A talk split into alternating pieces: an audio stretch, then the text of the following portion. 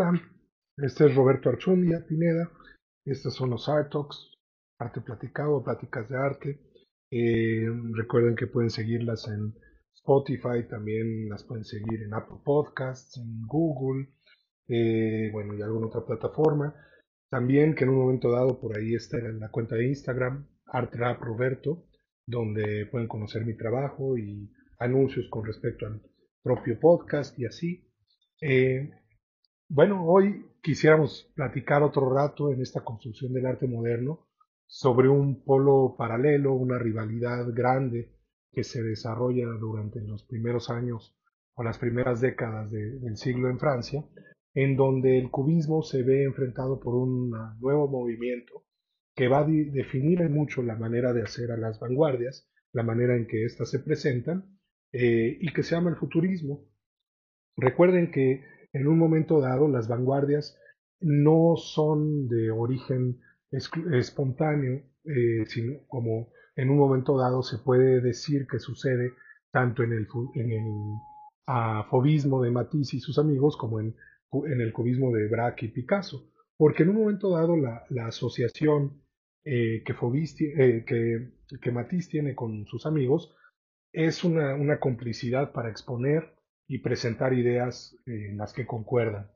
En cambio, en el caso ya del cubismo, hablas de gente con ideas muy específicas, muy desarrolladas, eh, que son explicadas al mundo en los textos de Apollinaire, y por tanto podemos llamar a los textos de Apollinaire como los primeros manifestos modernistas.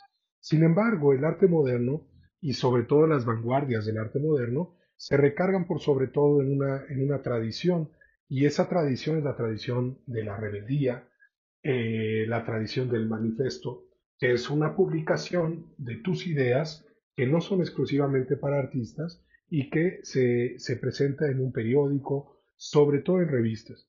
Muchas de las vanguardias, por no decir todas las vanguardias del siglo XX, tienen un lado de eh, literario, eh, tienen una gran complicidad con la poesía. Y eso quiere decir que muchas de estas vanguardias se presentan en, revistas literarias y esa es la tradición de la vanguardia, sobre todo en Latinoamérica. Por ejemplo, en, eh, antropofagia de, Carlos Drummond de Andrade, o también, por ejemplo, en Manuel Maples Arce, el poeta mexicano poblano que publica por ahí de los años 20 eh, el manifiesto estridentista y que es una maravilla que, de la que hablaremos en otro momento. Ahora que también le dediquemos un poquito al paralelo de la poesía en, la manera en que va desarrollándose a la par de, de, las corrientes modernistas en la pintura.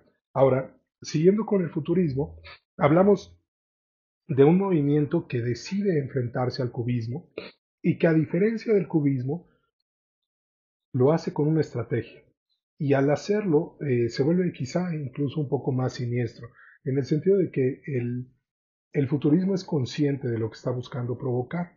Los artistas del futurismo los pueden reconocer eh, como, con los siguientes nombres. Umberto Bocchioni, Giacomo Balla, Filippo Marinetti, Carrà, eh, también Luigi Russolo, y los, los pueden seguir, si lo hacen en, en Internet, los pueden seguir por su nombre o por, publicaciones y cosas que hay alrededor del, propio futurismo. Por ejemplo, para conocer una pintura que tiende a la abstracción, eh, desde el punto de vista futurista, sería todavía objetual y todavía representativa en su cabeza una pintura de, Umberto Bocchioni de 1914 que se llama mm, Mercurio pasando frente al Sol. Esta pintura se conserva en el Museo de Arte Moderno de la ciudad de París, que es el último piso del famoso, del célebre eh, centro Georges Pompidou. Y esta pintura, por ejemplo, eh, está trabajada sobre material inusual, que es algo ya propio de las vanguardias, que son experimentales.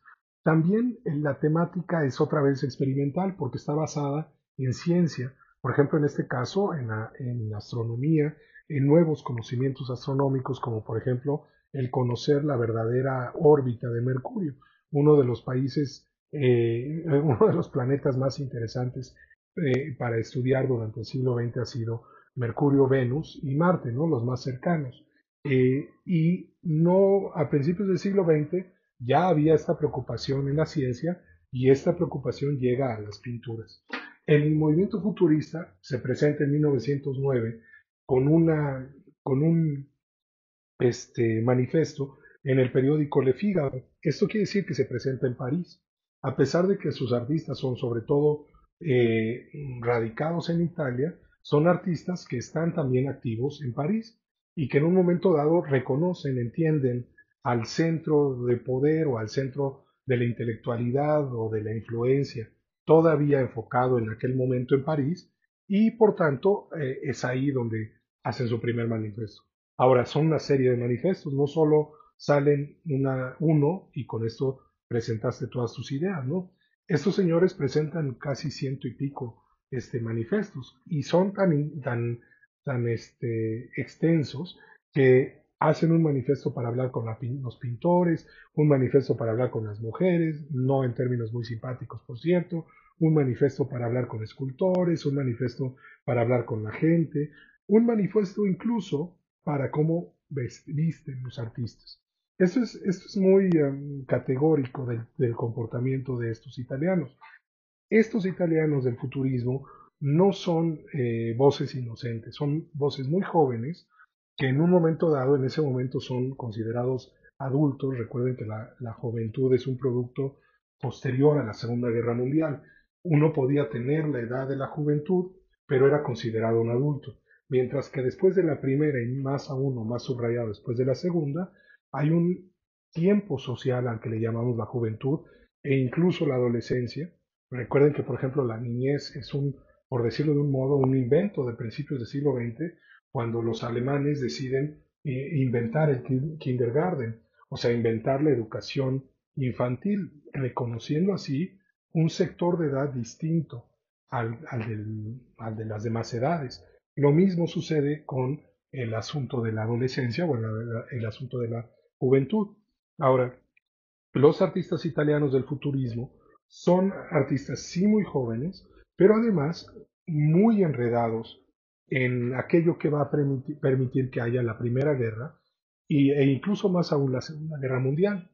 Es por eso que del futurismo no hablamos mucho, vemos pocas exposiciones, existe poca obra en colección eh, en los países, por ejemplo, en Estados Unidos o en Francia, no solo por el hecho de favorecer su propia escena, sino también porque estos señores van a terminar asociados para los años 20 y 30 con el fascismo italiano, con las camisas negras y Mussolini, y parte del problema va a ser el hecho precisamente de que Mussolini y todas sus gentes lo que conocían era un comportamiento de mafiosos, de, de, thugs, diríamos en inglés, o sea, de, golpeadores, que no tenían ninguna fuerza intelectual. Y cuando el futurismo es reconocido como la fuerza de vanguardia intelectual en Italia y etcétera, el hecho de abrazar estas ideas y lleva incluso a poner a Filippo Marinetti, el escritor del primer manifiesto, adentro del gobierno fascista. Y como pueden imaginar o, darse cuenta, pues esto termina mm, siendo parte del país italiano que va a ser vencido en la Segunda Guerra Mundial y por tanto de la ideología de esa Italia eh, que va a ser rechazada por cualquiera de los museos y, por cualquiera de las galerías y por los artistas incluso del resto de Occidente. ¿no? Entonces, parte de lo que sucede con el futurismo es que queda en una aura nebulosa de movimiento interesante, definitivo, llamativo, que al mismo tiempo eh, está mal calificado por sí mismo. Eh, las ideas que ellos abrazan son profundamente interesantes para el desarrollo del arte, pero aún más interesantes para, para la manera en que el arte empieza a afectar a la sociedad. Yo les decía que incluso llegan a publicar un manifiesto sobre eh, la manera en que se visten los demás. O sea, esto es una actitud terriblemente fascista, ¿no? O sea, un, artista debe de vestirse como yo digo, ¿no? Y, por tanto, llegan al punto de decir que el futurista, el artista futurista, se rompe, se, viste con trajes cortados, eh, delineados, que, en un momento dado hay un diseño de modas ¿no? Eh, eh, involucrado. Esta es una de las cosas interesantes del futurismo. Ellos le hablan a la música y hacen música, o para muchos diríamos puro ruido, hacen cosas extraordinarias, unos videos que también pueden tratar de buscar en Internet, en donde el futurismo lo que hacía era reunir los sonidos de las máquinas y generar con ello eh, aparentes composiciones musicales. Eh, eh, eso, por ejemplo, con la música. También mm, por ahí, por ejemplo, uno de los más célebres que pueden buscar se llama Art of Noise de 1913 y es de Luigi Russolo, el, músico del grupo, eh, al que yo en algún punto subrayé como escultor y lo digo porque eran multidisciplinarios, otra de las características de este tipo de, de vanguardia, de la vanguardia ya en su definición, que es que eran, no solo trabajaban como pintores o como poetas, sino que hacían música, o hacían arquitectura, o hacían este, escultura, o hacían dibujo. Los artistas eran multidisciplinarios, ¿no? También, por otro lado, los artistas al hablar con los demás y decirles incluso el modo en el que un futurista vestía, un joven futurista, entonces lo que estamos diciendo es que el comportamiento, tu vida diaria, tiene que ver con quién eres como artista. Esta idea de los artistas se ven como, como artistas, pues no es, no es un asunto de, más que reciente, ¿no? Esta idea de que ves a una persona y la puedas reconocer como artista y los rockeros se ven así, bueno, los rockeros se ven así porque ahora los rockeros piensan, así se ve una estrella de rock, me voy a vestir y poner 17 mil cosas en la cabeza para que parezca. ¿Por qué es así? Pues es una actitud reciente. Hace, eh, a principios de siglo, un Picasso como un Matisse vestían como cualquier otra persona, caminaban como cualquier otra persona y comían en los mismos lugares. No había una idea de escándalo. La idea de escándalo viene del futurismo, que hacía, por ejemplo, un antecedente de los happenings al que se le llama, o el primer antecedente, que se le llama serata.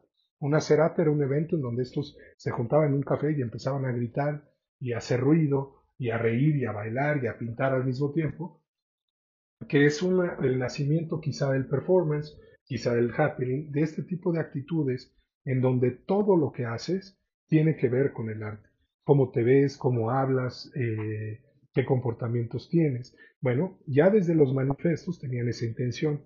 Así que el futurismo es una idea del arte afectando a la sociedad y no casualmente van a dar al fascismo y terminarán rechazados, pero son ya eh, movimientos que están impactando, por ejemplo, la cabeza de artistas como, como un Francis Picabia, que terminará siendo parte del desarrollo del Dada, donde incluso van a llegar a la conclusión de que la persona y la construcción de una personalidad es aún más trascendente que la obra, que es una actitud propia primero del dadaísmo y más aún del neodadaísmo de los años 50 en Estados Unidos.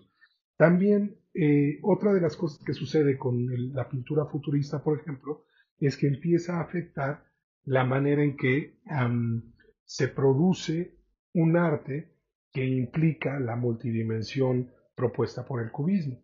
Porque el cubismo dice, haz una multidimensión porque así percibimos.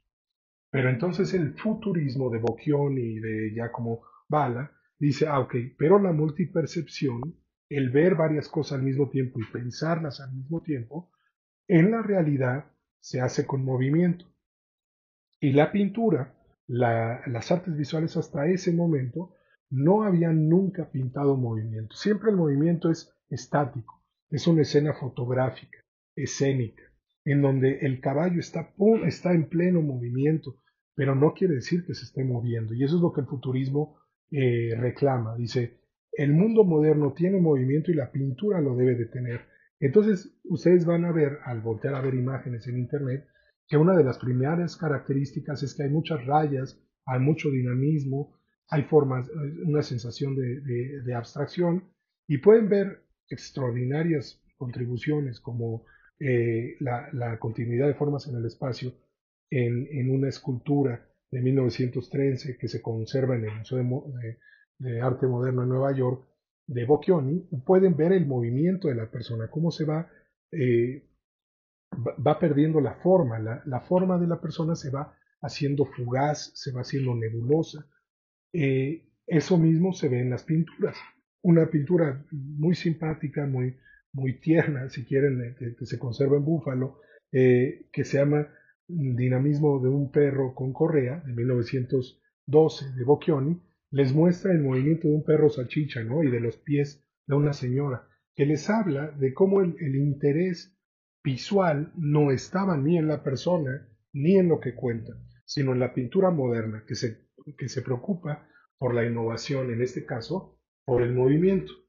Ahora, si nosotros volteamos a ver a, a Bocchioni o a cualquiera de los, de los demás futuristas, vamos a ver que tienen cosas en común. estos ya no son un grupo de gente que compartía cosas, es un grupo de gente con estrategia. Están tratando de hacer y pensar en la misma dirección. Así que todas sus esculturas, sus piezas de, audio, sus eh, pinturas y dibujos comparten la idea de movimiento, pero comparten ideas un poco más siniestras. Por ejemplo, eh, un optimismo exacerbado por la guerra. ¿Esto por qué? Pues porque es un país que está a punto de entrar a la Primera Guerra Mundial e igual que toda Europa lo hace en fervor, ¿no? Lo hace pensando que la guerra es heroica o que la guerra es gloriosa o que construye identidades, vamos, producto del nacionalismo. Entonces, eh, atrapados en esta idea de lo más importante es mi país y, lo más importante es ganar la guerra, entonces lo que sucede en la mente de los futuristas al pintar, pues es un optimismo exacerbado por la violencia. Así que eh, los italianos futuristas presentan aquel manifiesto y, dicen en su primera frase eh, del primero de los manifestos, como la pueden leer por ahí en un libro que se llama 100 eh, artistas, bueno, 100 Artist Manifestos, de los futuristas a los estoquistas, es una publicación seleccionada por Alex Danker para Penguin, Penguin, y por ahí pueden leer el, manifiesto futurista y van a ver que la primera frase de, dice, queremos cantar del amor al peligro, del uso de la energía y de la temeridad como algo mm, común, cotidiano, de práctica diaria. Eh, segundo, valor, audacia, rebeldía son los eh, elementos esenciales de la poesía. Entonces, los manifestos en adelante, o sea, todas las vanguardias en adelante, se van a presentar de este modo, presentando sus ideas escritas con mucha audacia, hablando a cualquier persona, afectando, por supuesto, primero a los artistas, pero más aún a los demás. De modo que en un momento dado también puedan generar un público. ¿Cómo van a generar ese público? No solo por lo que escuchan en estas ideas, sino también por el shock. ¿no? Viven en un estado perpetuo de shock con las vanguardias y el arte contemporáneo lo sigue utilizando, por ejemplo. Que quiere decir vivo en el escándalo y el escándalo hace que tú quieras ir al museo a ver ese escándalo. Los artistas nos dimos cuenta de esto y lo utilizan por todas partes, en todas las piezas o en todos los manifestos. El uso del escándalo, el uso de la violencia, en este caso, en el caso del, futurismo, la violencia era uno de los valores a pintar o a aceptar. La velocidad. Fíjense que aquellos futuristas son fanáticos del automovilismo. Recuerden que el automovilismo, en este caso, están haciendo y están haciendo como deporte, mucho antes que como objeto de consumo. O sea, no, en, a principios de 1910, 1911, tú puedes eh, leer alguna publicación. Por ejemplo, yo he visto algunas de las revistas del Porfiriato en la biblioteca de la Universidad Iberoamericana. Eh, y el mundo moderno vende la idea del deporte del coche. No vende, en cambio, el que tú compres un coche y la gente lo pudiera tener, ¿no? Lo primero que se hizo fue vender un deporte especial, interesante, que era el del automovilismo, y estaba basado en la velocidad, en el optimismo de la máquina, en el optimismo de la ingeniería y de la ciencia, y esto se veía en el futurismo italiano, y lo pueden seguir viendo en sus pinturas, como en sus esculturas. Algunas otras de las, de las pinturas quizá eh, les parecieran, al voltear a verlas en el Internet, eh, recuerden que pueden usar cualquier eh, browser y tratar de, ¿no? Le dice motor de búsqueda, y, pongan nada más el nombre Humberto Bocchioni con doble C y por ejemplo vean una pintura que se llama um, States of Mind, estados mentales, la 3, eh, aquellos que se quedan de 1911, donde van a ver una especie de, mm, de pintura secuencial que, después se puede ver en Wilfredo Lam, el cubano, mm, y, es una especie de sensación de movimiento vertical, mientras que por otro lado pueden ver uno de composición un poco más circular, como el dinamismo del, cuerpo humano, una gran pintura de 1913 de Bocchioni, en donde hay curvas eh, y, y texturas moviéndose y sugieren a una forma humana. Entonces todavía no hay una abstracción, pero hay un coqueteo. Y ese coqueteo implica el nacimiento de la abstracción. Recuerden que lo que he venido contándoles es que la abstracción nace no solo en un artista que sería Kandinsky, sino que nace en muchos artistas en una especie de simultaneidad por el hecho de que es provocada como una reflexión eh, desde el constructivismo ruso que está sucediendo en Moscú, desde el fobismo y, el, la subrayada del color por parte de Matisse y sus cuates, desde la multidimensión y los planos de, del, cubismo de Braque y Picasso, o en este caso, desde el movimiento, la secuencia, la concepción de la obra eh, artística, que en el caso de los futuristas fue sumamente interesante.